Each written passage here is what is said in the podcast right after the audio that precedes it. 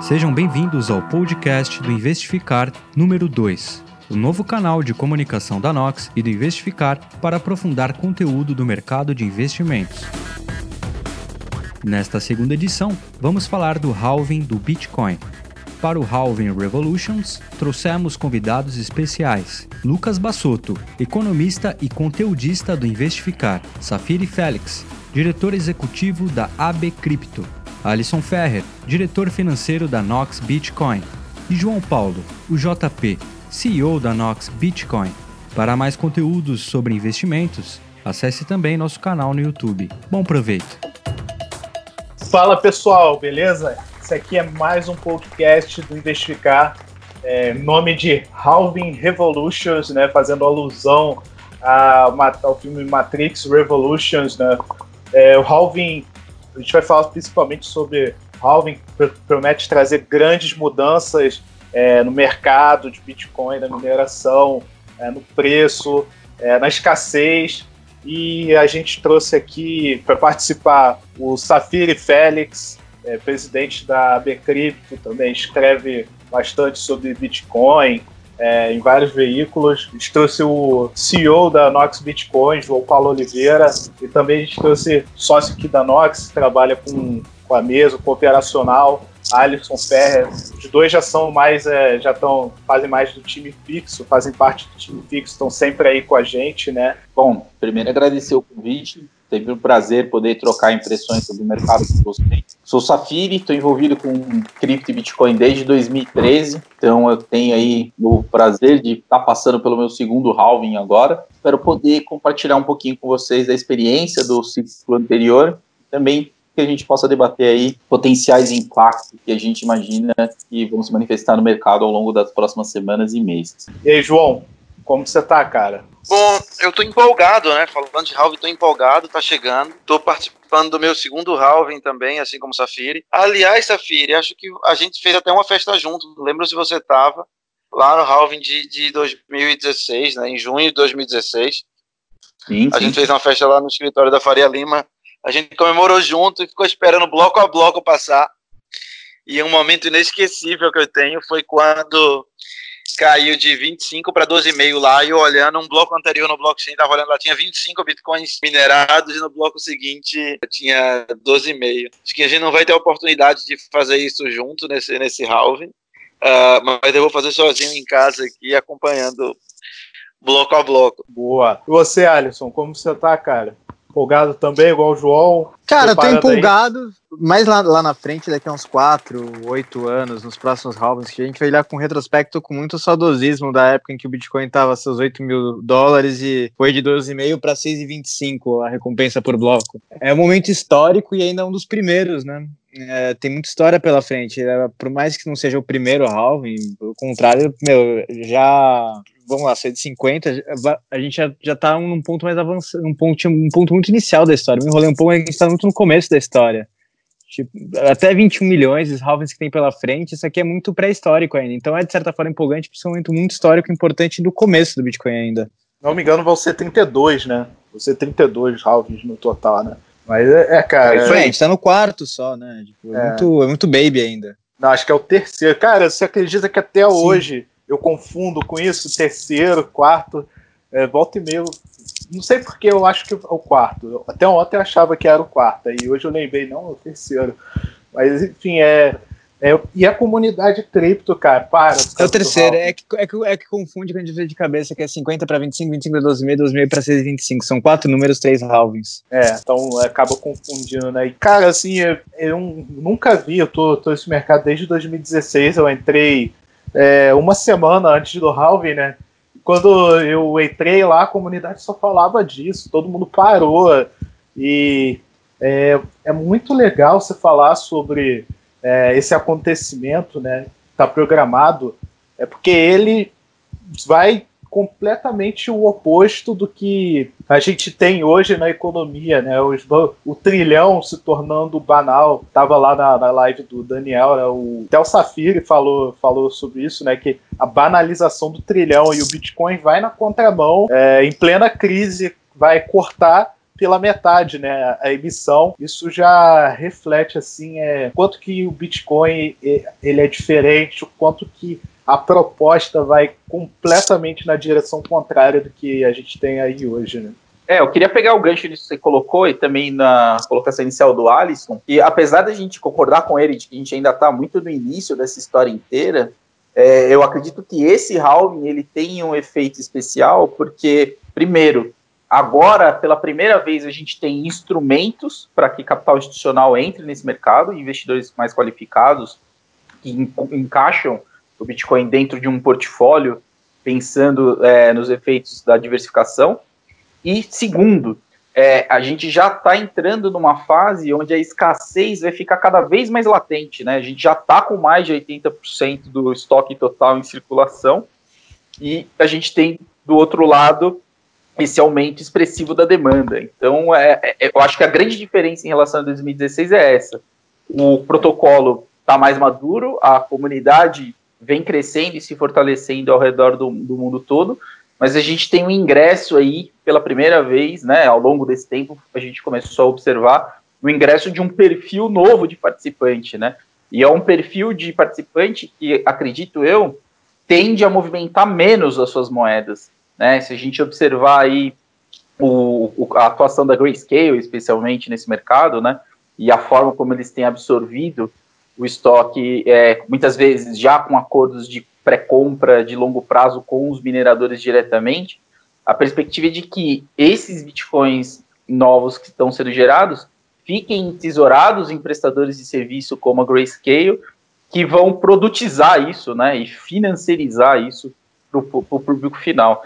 Então, eu acho que sim, a gente tem algumas diferenças importantes em relação a 2016, nesse sentido, né? A, a, a intensificação desse processo de financiarização do Bitcoin.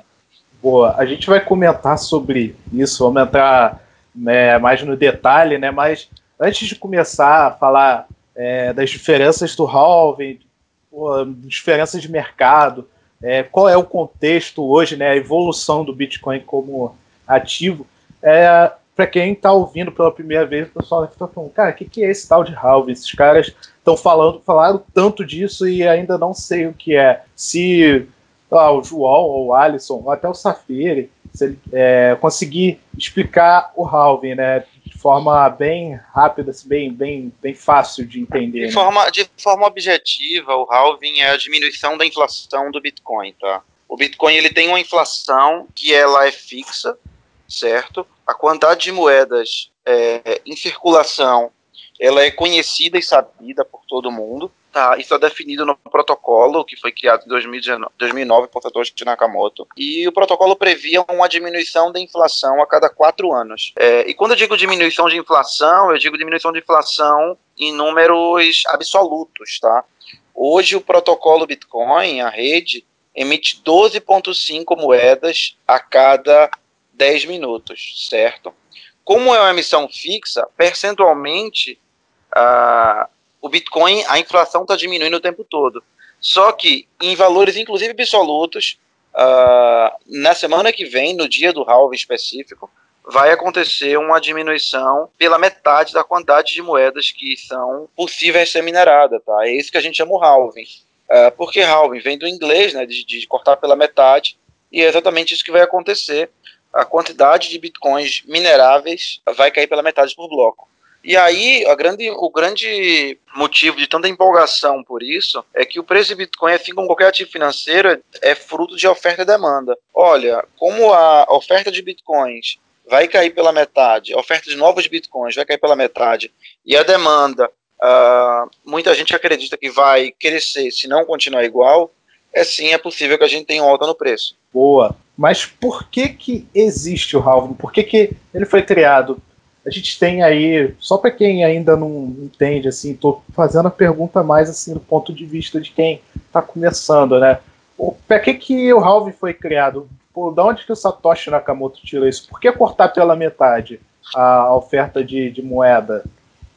É, o Bitcoin, quando ele foi criado, ele foi pensado é, para ser um ativo escasso, né? E, e o halving foi um mecanismo muito inteligente que Satoshi criou para aumentar e garantir muito, ainda mais essa escassez. Se, o, o que, que acontece? Quando o Bitcoin ele foi criado, uh, foi ele foi projetado uh, com, com diversas regras.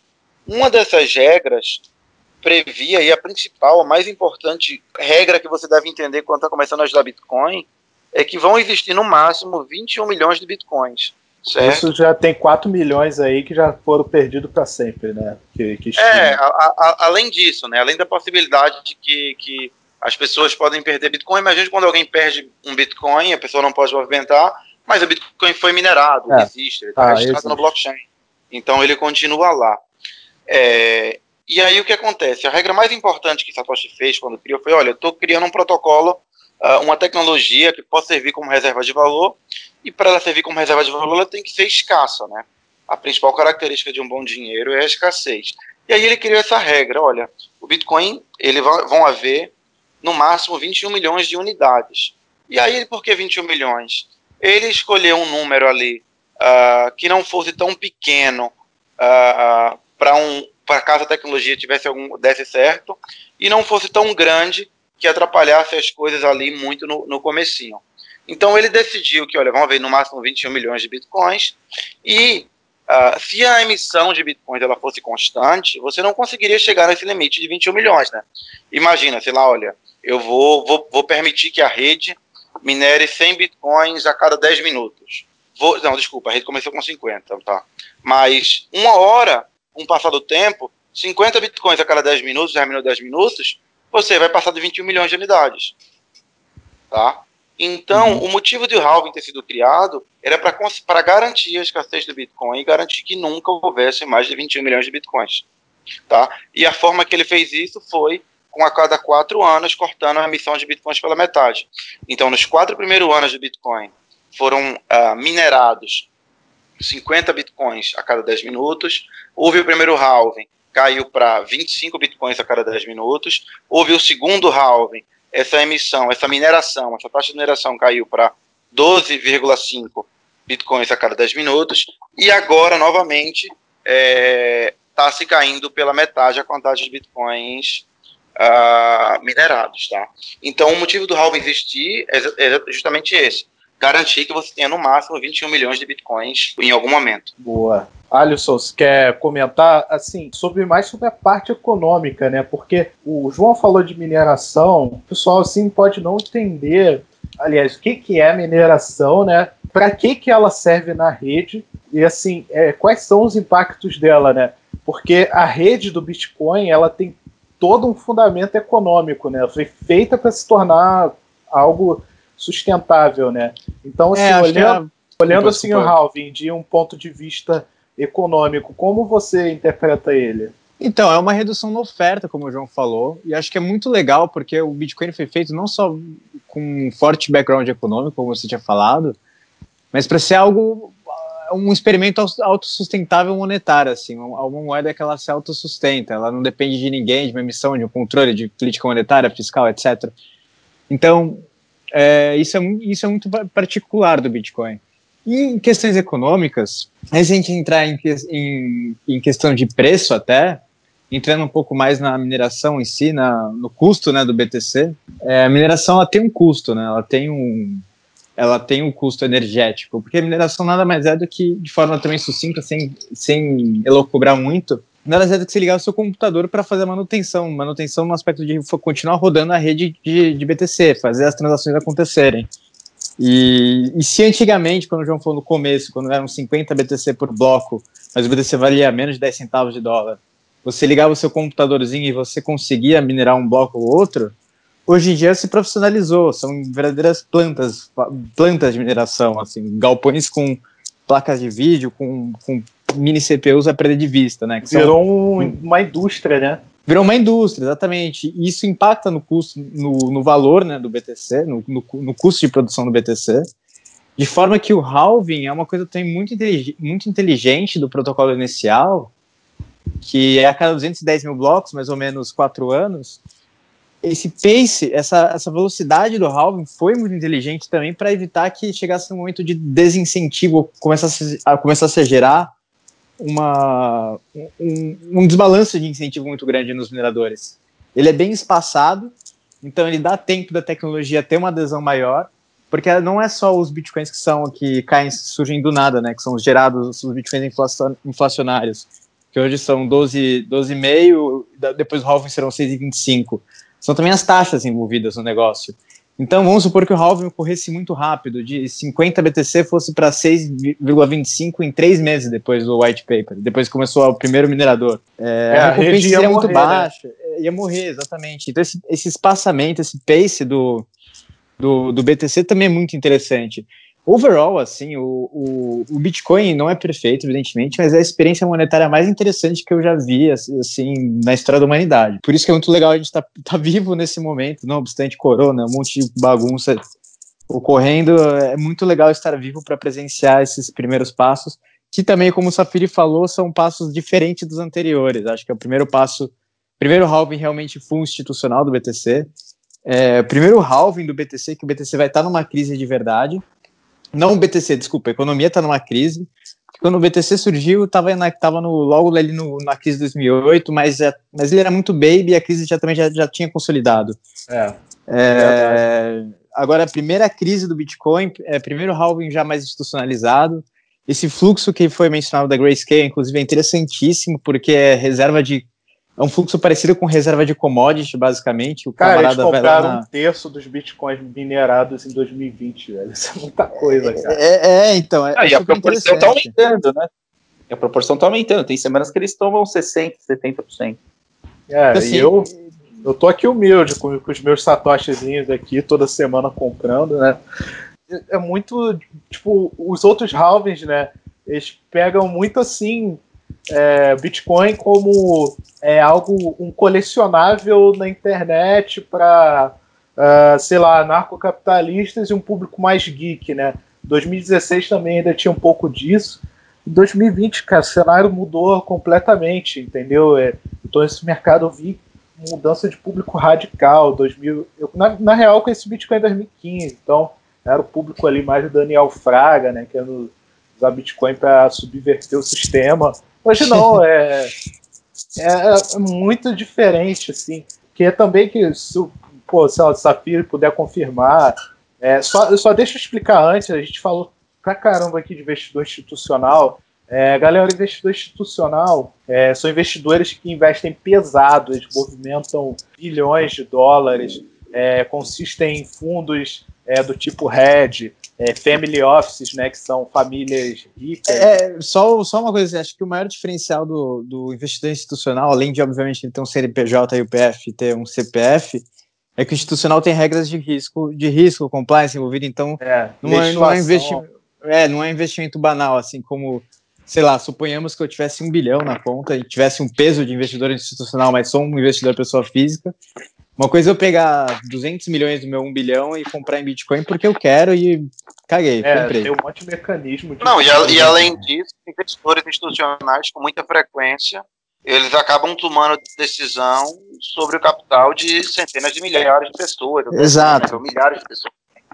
Porque eles acabam, por exemplo, você pega um fundo qualquer, ele tem dinheiro de muita gente, né? Tem muitas empresas ou mesmo pessoas físicas que estão uh, com dinheiro alocado no, num fundo ou no investidor institucional qualquer. Então, quando o investidor institucional é convencido, tem veículo, uh, tem um instrumento para fazer o um investimento, o investimento se adequa nas, nas, nas regras de risco permitida, uh, você tem uma, uma, uma, uma possibilidade. Enorme, né? É, tem uma porta enorme, tem uma possibilidade de cair muito mais capital no mercado. Queria complementar aí o que o João e o Alisson colocaram que eu entendo também que seja uma diferença importante nesse perfil de investidor, é, e aí quando a gente olha a estrutura do produto da Grayscale, é que a perspectiva é de que uma alocação num instrumento desse tipo seja pensando num horizonte de longo prazo, né? No momento que esse investidor pensar em desinvestir parte do seu portfólio, talvez esse seja uma das últimas coisas que ele vai fazer, porque, primeiro, tem uma janela de liquidação, né? Ele não recebe imediatamente esse recurso depois que ele vende a cota, e segundo, que ele paga um spread significativo para entrar nessa cota comparado como se ele estivesse comprando Bitcoin diretamente. Então ele não vai pagar esse prêmio à toa e no primeiro chacoalhão de 5, 10% desinvestir e voltar a ficar líquido de novo. Ele, ele tem vários outros ativos no portfólio dele que ele vai conseguir ter liquidez mais imediata. Então isso também é uma mudança bastante importante. Eu acho que, como vocês colocaram, é uma situação inédita e a gente vai ter que observar muito de perto como que o mercado vai reagir. Ô, Safira, você consegue comentar aí o que, que é a Grayscale? É, o pessoal uhum. fala muito de Grayscale, pô, notícia pra lá e pra cá, assim, mas eu vejo assim, pouca gente realmente conseguindo explicar o que, que é a Grayscale. A Grayscale ela é um produto hoje, né, uma empresa, uma gestora de, de recursos atrelada ao Digital Assets Group, né, que é controlado pelo Barry Silbert, que é um investidor aí de, de cripto desde 2013, 2014, efetivamente. Era um cara que já tinha um histórico no mercado financeiro. Ele vendeu para a Nasdaq uma plataforma chamada Second Market, que dava liquidez para ativos ilíquidos. Então, eles tinham ali uma atuação muito forte é, com empresas como Google, Facebook, Twitter, pré né? Como que eles poderiam dar liquidez, principalmente para os funcionários que estavam sobre contrato de vesting antes do IPO. E depois ele acabou vendendo essa empresa para a Nasdaq e deu all-in em Bitcoin. Então, é, é, eu diria que o Barry Silbert ele é uma das, das, figuras mais influentes desse mercado, porque além do Grayscale, o Digital Asset Group tem participação em boa parte das empresas mais relevantes do ecossistema, né?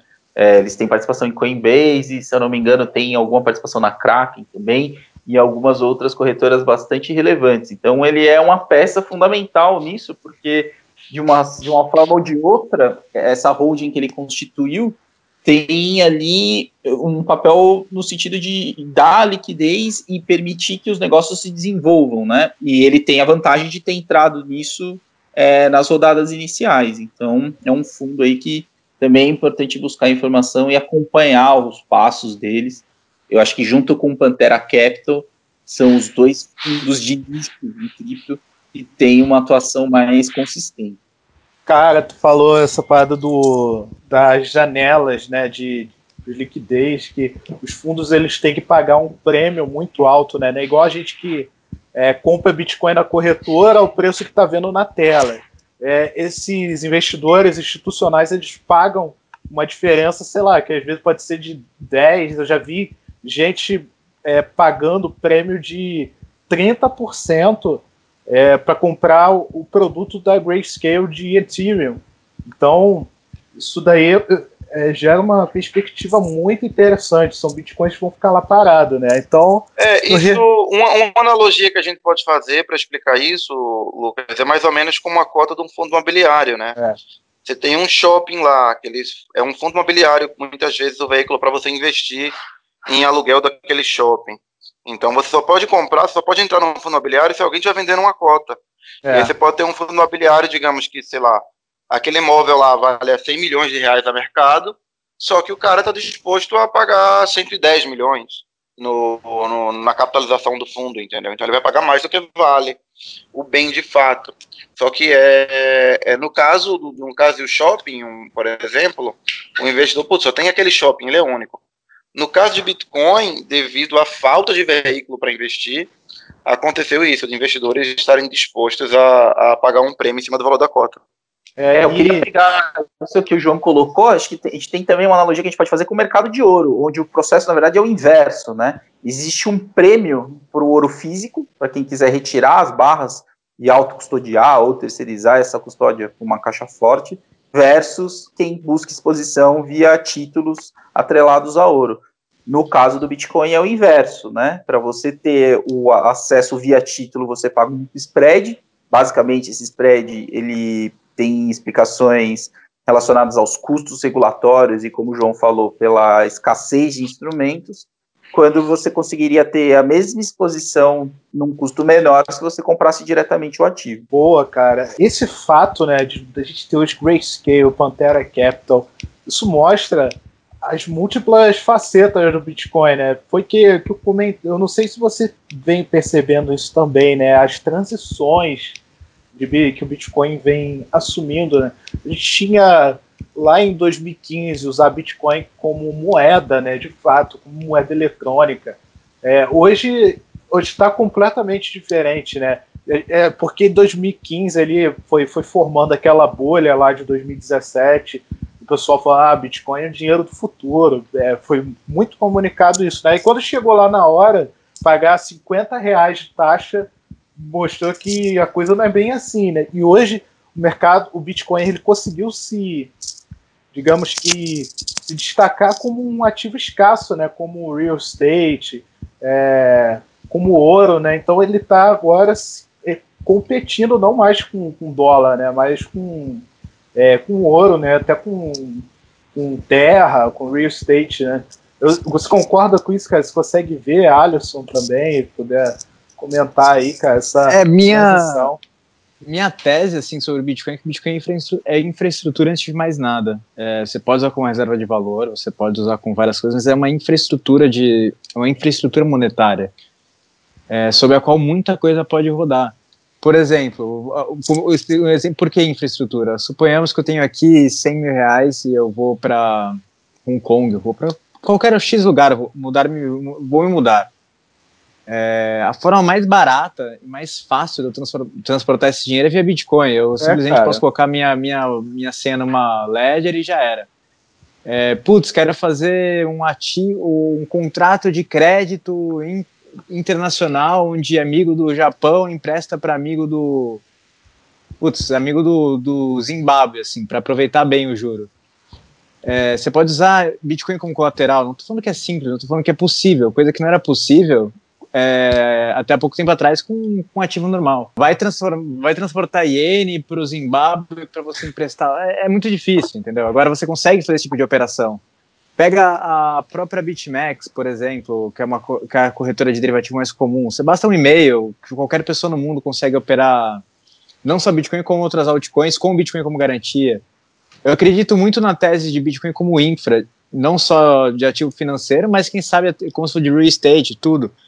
É uma moeda verdadeiramente internacional, global e potencialmente inconfiscável. É, você pode fechar o caminho de entrada e saída, conversão por a Fiat, mas você nunca vai conseguir confiscar os BTCs, a não ser que, obviamente, vá a polícia na sua casa pegar suas chaves. É, mas não tem um confisco como um Bacen Jude da vida e, inclusive, inviolável também, né? Você não, não tem ninguém que consegue fraudar ou emitir mais, mudar a regra do jogo do Bitcoin enquanto ele está andando, diferentemente de moedas, moedas, moedas fiduciárias. É, eu, eu, tenho uma, eu tenho uma refletido muito a respeito da diferença entre moeda e dinheiro, né? Pegando o é. disso que o, que o Alisson falou eu cada vez mais tento, tendo a acreditar que Bitcoin é dinheiro digital e a forma de dinheiro digital mais eficiente e mais versátil de todas. Agora, eu, eu ainda sou um tanto quanto cético a classificar Bitcoin como moeda, pela questão de não cumprir ali, principalmente um dos, dos preceitos básicos das definições clássicas de moeda, que é o fato de não ser utilizado como unidade de conta, né? Eu acho que mesmo quem paga com Bitcoin, a precificação é dada em dólar e aí a conversão é feita para a quantidade de unidades é, correspondentes. Também, por ser uma reserva de valor com um potencial tão grande, não me parece compatível com as necessidades contemporâneas hoje que as políticas monetárias estão se desenvolvendo, né? Eu acho que não interessa a nenhum formulador de política monetária atual pensar em escassez, em controle, né? Eles estão exatamente, se, se, a gente pegar ali os, os alicerces de toda a teoria moderna monetária, né, conhecido em inglês como MMT, tudo, tudo, todo o preceito está baseado na praticamente na emissão infinita de recursos. É, na, na liquidez, né? O governo tira a liquidez e dá liquidez para a economia quando achar necessário, né? Exatamente. Então eu acho que tende a ser uma forma de dinheiro, exatamente pelo que o Alisson colocou, né? Essa perspectiva de você ter liquidez imediata, dele ser amplamente aceito, mas talvez a, o termo moeda não, não, seja o mais adequado. Eu concordo muito com a reflexão do Safiri. É, e um grande desafio que a gente tem quando surge uma coisa radicalmente nova, que é o caso do Bitcoin, é conseguir enquadrar essas coisas nos conceitos antigos. E claro que a gente está tendo que fazer ginástica mental para encaixar, tá? É mais fácil fazer isso, mas Bitcoin é uma coisa nova, tá? Antes do Bitcoin não existia nem um ativo financeiro é, que ele fosse autossoberano. O que é que eu quero dizer com autossoberano? Que o ativo é seu, tá com você, tá? Antes do Bitcoin, tudo era dívida. Ah, eu tenho um título de ouro. O que é, que é um título de ouro? Olha, alguém me deve ouro. Ah, eu tenho uh, um, um, dinheiro no banco. O que é, que é dinheiro no banco? O banco me deve dinheiro. Tá, o dinheiro não é meu, o dinheiro é do banco que o banco me deve. Ah, eu tenho um investimento numa corretora. Meu, assim, a corretora me deve dinheiro, o custodiante me deve dinheiro. Todo o sistema financeiro era construído no conceito de, de, de dívida, né? Uh, de custodiante, de alguém que controla, de algum intermediário central que, que diz quais são as regras. E aí, no final das contas, nada é seu. Tudo você tem que confiar em alguém para alguém dizer que é seu. O Bitcoin ele trouxe um conceito novo que mudou isso, mudou a forma como a gente pensa em infraestrutura sistema financeiro. Uh, e isso talvez requiram de um conceito novo. E esse conceito novo é Bitcoin, é blockchain, tá? Talvez ele seja muito mais dinheiro do que moeda. Talvez não seja nem dinheiro, nem moeda, nem ativo, nem sei lá o que. É simplesmente um conceito novo que a gente tem que dificuldade de explicar para todo mundo. Bitcoin is. Tipo. É, é, é, é Bitcoin. Entendeu? É, é. então, tem uma. Tem uma, uma analogia que o pessoal falava lá no começo da internet, né? É, que para falar que era um endereço de, de site, para falar que era um negócio online, as pessoas colocavam www antes. Então, ah, não sei o que, www, se eu falasse, sei lá, se eu falasse uh, notbitcoin.com.br, assim, as pessoas não, não associavam o site na hora, tinha que colocar o www. ah, não, é para colocar na internet, tá? E quando a internet virou padrão, ninguém usa www mais, não tem nada www. Uh, é um pouco isso com, com o Bitcoin que a gente vê acontecendo, tá? Então, quando você vê essa molecada mais nova que está entrando, está entendendo, uh, eles já pensam primeiro em tokenização, já pensam primeiro em chave privada, já pensam primeiro em controle, e tem dificuldade ou alguma dificuldade em entender como sistema financeiro legado. Eu já vi isso acontecer diversas vezes com, com jovens de 20 anos, 22 anos, que entram para Bitcoin e depois vão para o mercado financeiro. É, porque o cara está acostumado com outra cabeça, outro paradigma, outra realidade, outra facilidade. E eu acho que, é, com o passar dos anos, o modelo como o Bitcoin funciona, ele vai ser o modelo padrão para o mercado financeiro, né? Vai ser tirar o www da frente de tudo para falar que é internet. Não, mas simplesmente é Bitcoin. Então você acredita é, na hiper-Bitcoinization?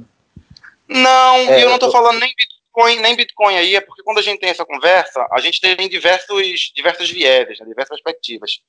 Uh, eu estou falando Bitcoin como modus operandi, não Bitcoin como um, um, um, ativo que tem um valor e tem um preço e é negociado. Mas eu estou falando que todo o resto do mercado financeiro ele vai migrar para a forma que Bitcoin funciona. Uh, e aí eu me falo como autossoberania, me falo como descentralização, eu falo com transações globais instantâneas mais rápidas, até mais baratas, eu falo sobre transparência, eu falo sobre o modus operandi de que Satoshi criou, que Bitcoin criou, que eu acredito que vai ser o novo normal. E obviamente nesse contexto, eu, eu tenho Bitcoin como infraestrutura, como plataforma, como, como tecnologia, como modelo operacional, e eu tenho Bitcoin como moeda. Quando eu estou falando que tudo vai para o modelo de Bitcoin, eu penso na infraestrutura, não necessariamente a, a moeda, o dinheiro, andar de conta, como a gente acha mais, mais prudente definir. Em relação a isso que o João falou, que é o seguinte, eu concordo com ele, a, essa tendência me parece irreversível, mas ao mesmo tempo, todos os participantes desse mercado hoje, principalmente quem já está há mais tempo e quem está construindo soluções, é, a gente tem a obrigação de se manter vigilante para não permitir que o mercado financeiro sequestre muitas dessas características únicas do Bitcoin e torne o mercado de cripto cada vez mais parecido com o mercado financeiro. Eu acho que esse é um risco, é um risco que a gente corre, mas ao mesmo tempo, pela questão da autossoberania e todas as outras características que o, que o João colocou, a gente tem um grupo aí de guardiões que vai sempre trabalhar para manter essas características ainda sempre muito vivas no, no, nesse mercado. É uma preocupação real, né? Bitcoin não posso perder suas características que trouxeram até aqui, né?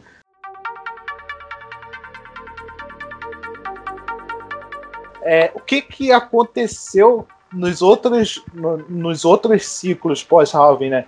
Porque todo mundo sabe, o preço subiu, o preço disparou, mas é logo após o halving a coisa pode não ser o que está todo mundo esperando, né? A gente tem hoje assim, esse seguinte cenário: halving vai acontecer. Ah, o preço do Bitcoin vai disparar logo após o halving, mas calma, não é bem assim. É, você tem aí uma dinâmica, tem uma, um risco de guerra de minerador, né? Mineração, a gente falou mineração competitiva, então você tem os caras que são muito eficientes minerando Bitcoin e outros que são nem tanto. Então, é, o pessoal esquece um pouco dessa dinâmica no mercado de mineração, né?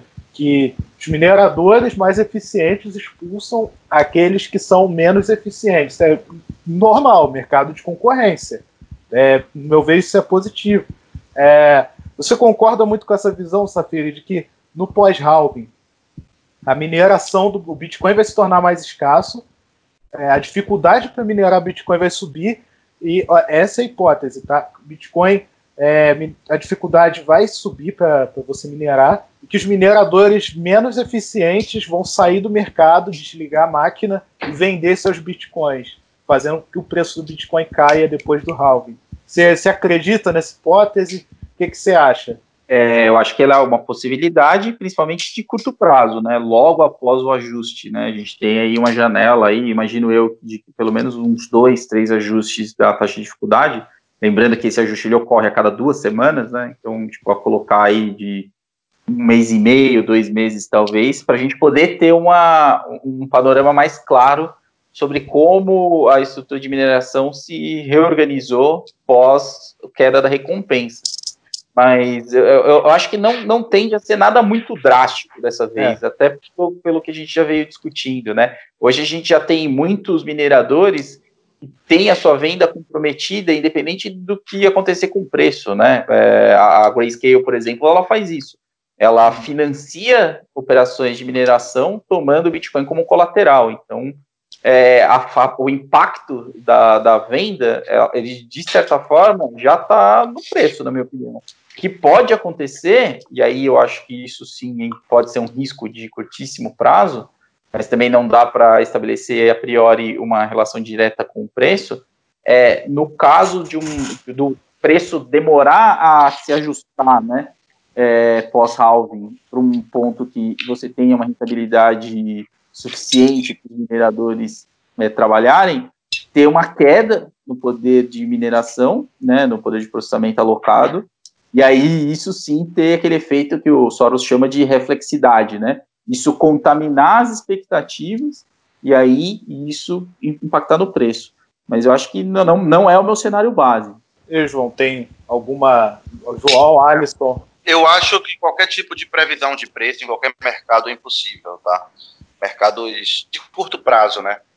É, principalmente de longo prazo é possível ter é possível ter um grau de assertividade maior, mas qualquer previsão de curto prazo ela é impossível. Então, falar o que vai acontecer imediatamente antes ou depois do halving é, é impossível. Uh, óbvio que assim a gente é de mercado financeiro, a gente faz apostas a depender do prêmio e da recompensa de cada aposta. É, eu, eu acredito que o, o, preço vai se, se valorizar depois do halving, o hash rate está subindo, é significa que tem mais gente minerando, uh, e se o hash rate subir agora, significa que as pessoas estão investindo em mineração, acreditando numa, numa potencial valorização, tá?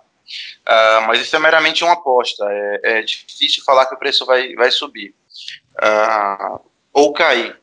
É, é. Então, assim, não, eu estou muito receoso. Concordo, existe um racional interessante nessa, nessa tese de guerra de mineradores, mas, assim, eu olho com, com, com alguma desconfiança para ela. É porque no longo prazo, né, cara, é, a conta é simples, o Bitcoin vai ficar mais escasso, é, o pessoal vai, vai ver o number going up, né, que é o, o preço do Bitcoin subindo, e preço do Bitcoin vai continuar subindo, né? Que até chegar no que alguns falam de hiperbitcoinization, né? Que é quando o Bitcoin ele virou ali o ativo final, né? O lastro de eu não sei se vai chegar a isso tudo, mas é, acho que é melhor ficar pensando mesmo no longo prazo, né? E com isso a gente vai chegando assim no terceiro bloco, né? A gente comentou aqui sobre halving, mercado de Bitcoin no halving, é minerador, é, preço dos outros halvings subiu. Agora, a questão é, vamos lá.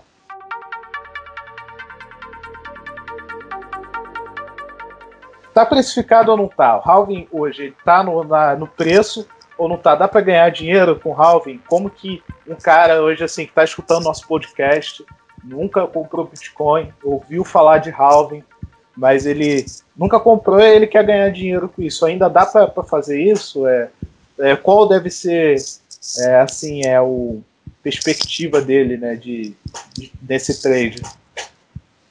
É, na minha opinião, quem não tem alocação ainda deve seguir o básico, que é não tentar fazer timing. É, hum. Faça periódicos é, tentando aproveitar os diversos momentos do preço e no longo prazo a perspectiva é que você tenha um resultado importante você não vai tentar bater o mercado, como o João falou, né? Eu acho que a perspectiva de você, de você perder dinheiro tentando fazer timing é muito maior do que a possibilidade de você ganhar fazendo arroz com feijão.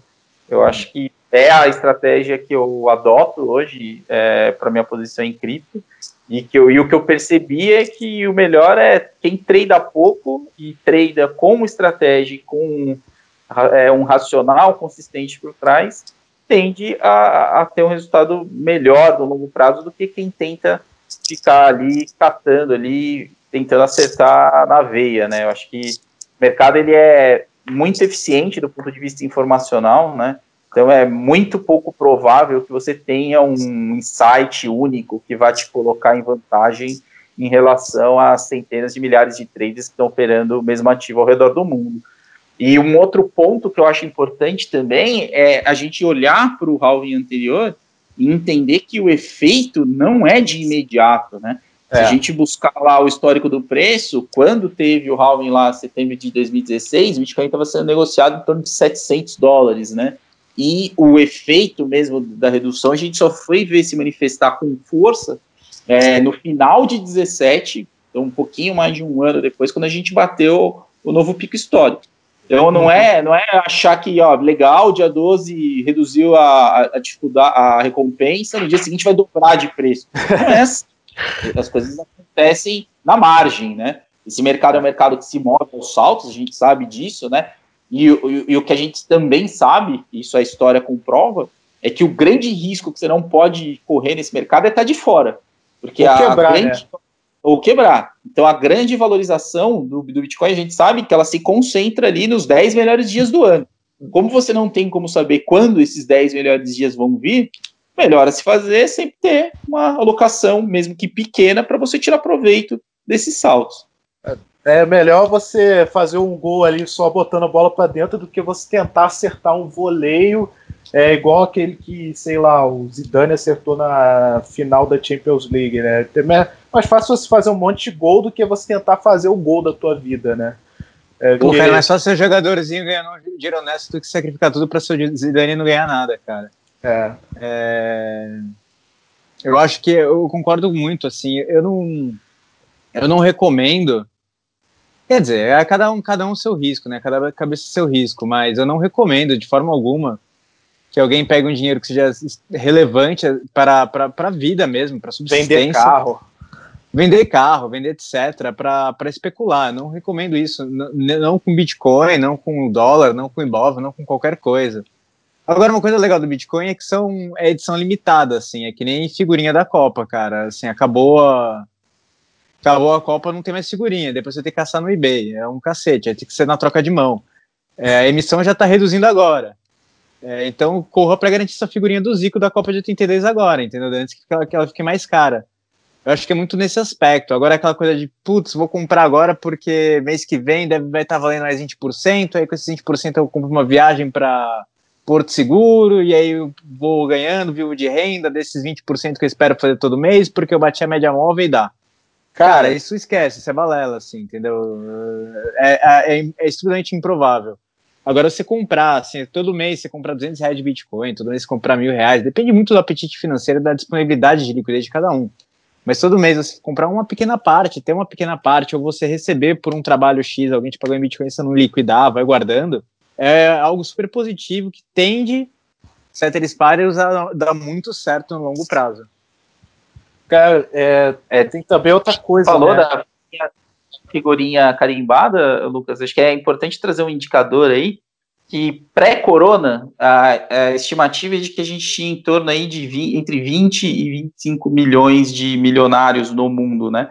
E esse critério ele é baseado é, na disponibilidade de recursos líquidos, né? Então a gente está falando de pessoas que tenham mais de um milhão de dólares em ativos líquidos. É, se a gente transpor esse dado, a gente chega numa conclusão bastante óbvia, né? Que é se cada milionário no mundo quiser ter um único Bitcoin inteiro, não tem Bitcoin para todo mundo. Então é, é, é, um senso de urgência que o Alisson colocou que é muito importante ter em mente de que se a gente entender que esse mercado ainda tem muito para evoluir na frente é, e que essa escassez vai só se intensificar ao longo do tempo, quanto antes você se posicionar, maiores as chances de você surfar as próximas ondas de valorização. Cara, e, e a parada interessante é que, tipo, é, isso tem um pouco da. É, o Bitcoin ele vai totalmente contra a hipótese do mercado eficiente. O que é essa hipótese? Se uma informação ela é pública, é, no, no, ela vai ser incorporada no preço. É, depende da escala do quão eficiente é esse mercado. Quanto mais eficiente, é, nenhum trader consegue ganhar dinheiro com notícia, com, sei lá, fato relevante, porque isso já está no preço. É, e aí você tem o Bitcoin, o halving está lá no código, todo mundo sabe que tem. Então, assim, é, ele está precificado hoje, né? Mas ele não está precificado para o cara que está vindo lá depois, né? O cara que vai querer comprar a figurinha depois, ele vai chegar lá e vai ver que tem menos Bitcoin, porque, porque o, é, os caras da Grayscale compraram, eu comprei, o Alisson, o Safiri, JP comprou. Então, assim, o Bitcoin é um senso de urgência muito grande. Ele, ele não espera. Às vezes você olha lá, ah, Bitcoin tá aí, deixa ele aí, amanhã eu compro. Quando você vê, tá lá naqueles 10 melhores dias, né? O Bitcoin subiu 30% num dia. Tu fica assim, é, cara, perdi, perdi a, a oportunidade, né? Bitcoin tem, tem muito disso, cara, assim ele desafia completamente a, a hipótese, né? O pessoal acha que Halving está lá sendo falado, é, vai chegar na hora e vai dobrar o preço, né? Então, é completamente diferente disso. Né? Então, assim, a gente conseguiu falar bem sobre é, todo, tudo que estava aqui, né, no planejado para falar. Acho que a gente já, está falando aqui bastante tempo, né? É, e a gente está se encaminhando para o final do podcast, tá? É, a gente falou aqui sobre é, o halving em si, mudança desse mercado, guerra de mineração, é, sobre o halving estar tá precificado ou não, como que investir nesse mercado. É, queria ouvir aqui de cada um, tá? É, as considerações finais, é, um conselho para dar. E também não pode faltar, toda edição de podcast tem que ter é, o João não gosta, mas eu gosto. É, edição, é, previsão de preço. Todo mundo, no fim das contas, quer saber isso. Previsão de preço. É, um mês depois do halving e no final de 2020. Quero de cada um aqui, sem, sem ficar aí, ah, não sei, tem que ser direto. Previsão do preço um mês depois do halving e final de 2020. E também, quem quiser complementar alguma coisa, falar mais alguma coisa, é, vamos aí fica tímido, não. João, quer começar com a previsão de preço? Você Bom, é vamos lá. campeão previsor de preço? É, previsão de preço.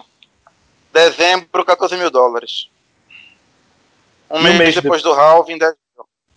10 mil. 10 mil. Uhum. Boa. Alguma, algum conselho aí, pessoal? Alguma consideração final?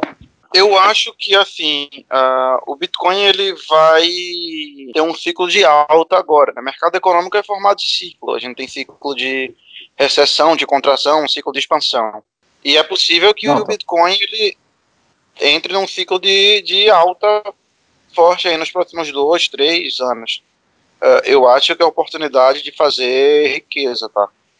É possível de algumas pessoas que não têm patrimônio se operarem direito, se pusessem direito, se forem uh, espertas acima da média e tomarem risco da forma, de forma consciente, podem, podem enriquecer.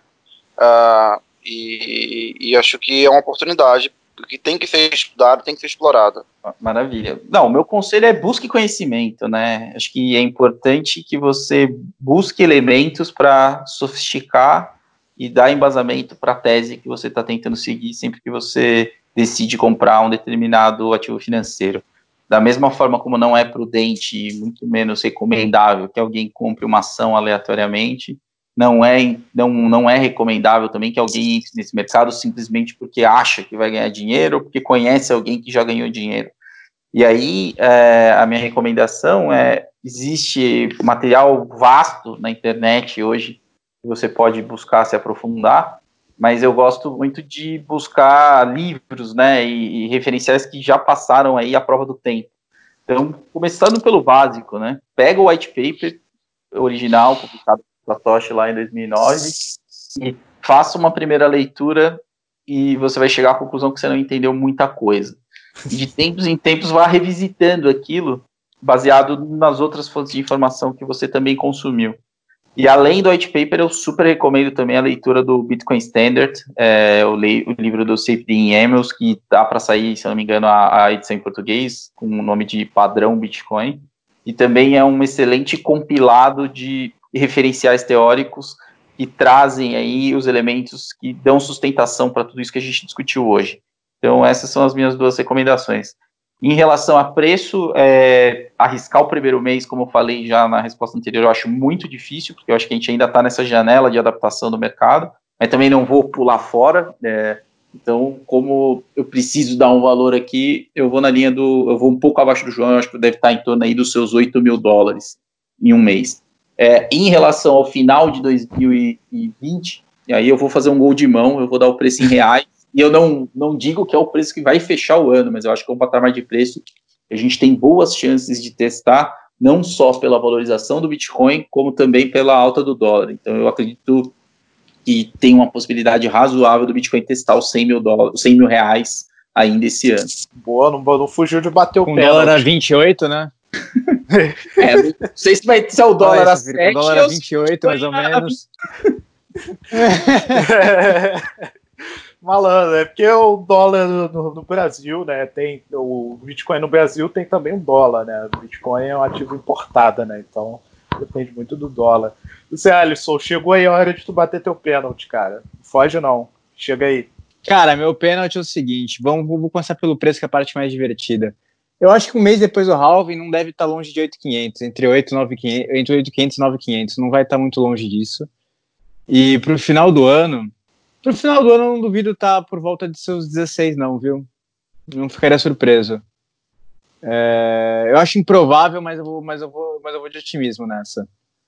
É, e considerações finais, gente, assim, não, não percam time nem, nem tomem risco desproporcional. De, de, grão em grão, a galinha enche o bico, vai comprando aos poucos, não fique de fora do mercado. E em termos de conhecimento, só para complementar, além do, investi do Investificar, que tem bastante conteúdo sobre Bitcoin, Ué. eu recomendo também, eu recomendo também o site do Jameson Lopes, já em inglês, não é em português, que tem uma coletânea de de A a Z, de easy a hard, de meu PhD a estou aprendendo a ler sobre Bitcoin. é, então, assim, em termos de resource, de material em português, eu super recomendo Investificar. E, e, em inglês mesmo, para começar a fazer tese. Dali eu tô falando sério, assim, você consegue tirar, extrair até iniciação científica ou, ou uma, ou um TCC dali. É, Qual super site? recomendo é, é, o site Jameson Lope, eu não lembro se é lope.net ou lope.com, mas puxa depois e coloca aqui pro pessoal. Como, como que é sua letra? É LOPP. LOPP, beleza. Safiri deu aí boas dicas, né? Alisson, é, ficar. É, Lop.net, peguei aqui. É, ficar, é, tem o livro do Safe Animals, que é o Amos, Amos não sei, é, sou péssimo com o nome, mas é, o Bitcoin Standard, eu li ele em 2018 ali, é, eu já estava comprado em Bitcoin, mas ali eu falei, não, tem que comprar mais. É, tem também um livro muito bom aqui do Brasil, que é Bitcoin, Moeda na Era Digital, do Fernando Urrist, é um dos primeiros livros de Bitcoin que, que eu li. É, só complementando aqui de conselho, é, não vou fugir muito. É, a estratégia que eu, que eu comecei, que eu tenho usado nos últimos dois anos é vai comprando um pouquinho. É, sobrou 10% do mês, sei lá, compra 5%. É, a, ideia, a ideia é comprar devagar e sempre, não, não mexer naquilo ali por, por dois, três anos, você já vai estar melhor do que muita gente que está tentando aí fazer day trade, que está tentando, sei lá, é, é, é, operar de forma mais complexa. Então vai comprando aos pouquinhos, entendeu? É, de material, recomendo investicar.com.br, o canal da Nox Bitcoin também. Tem muita coisa não só de Bitcoin, mas de investimento. Que a galera que está investindo em Bitcoin às vezes não entende muito sobre finanças, investimento. Então é importante ter essa base. Vamos lá. Outro livro também, o que o governo fez com o nosso dinheiro, do Murray Rothbard. Ali você vai entender o que é Bitcoin de verdade. Mesmo ele não cita Bitcoin em nenhuma parte do livro, mas ali você vai entender o que é dinheiro e ali você vai falar, não, tem que comprar mais Bitcoin. É, e não fugindo aqui, vou bater o meu pênalti. É, sou um pouco mais conservador do que os amigos aqui. É, eu chutaria Bitcoin no, tá ali no, alcance ali de 7.500 dólares, 8.500 dólares um mês depois do halving, tá? Mas é, dando ali a previsão, é, 7.500 dólares, tá? É, e final do ano eu chuto Bitcoin ali testando ali os 12 mil dólares, 13 mil dólares. Então tô um pouco mais conservador aí. Acho que o, o ralizão mesmo, a valorização vai ser ali em 2021, né? igual foi ali em 2016. O pessoal vai começar ver o preço subindo em 2020, vai querer entrar doido em 2021. É, então, é, com isso, acho que a gente encerra por hoje, né? É, acho que foi uma edição bem legal. O Safiri complementou bastante das coisas assim que eu não pensava. Aquela ideia do, do prêmio sobre é, a compra do Bitcoin na Grayscale, eu não tinha pensado nisso. Eu achei fantástico, racional. É, Alisson também participando bem, João. É, Safira, a porta está aberta aí, sempre que você quiser vir é, participar do nosso podcast. Espero que você tenha gostado e agradecer aqui é, por todos estarem aqui, é, tirando tempo para gravar aqui com, com a gente, né? E para você também que está ouvindo. É, valeu, pessoal. Grande abraço. Valeu. valeu, pessoal. Valeu, pessoal. Tchau, tchau.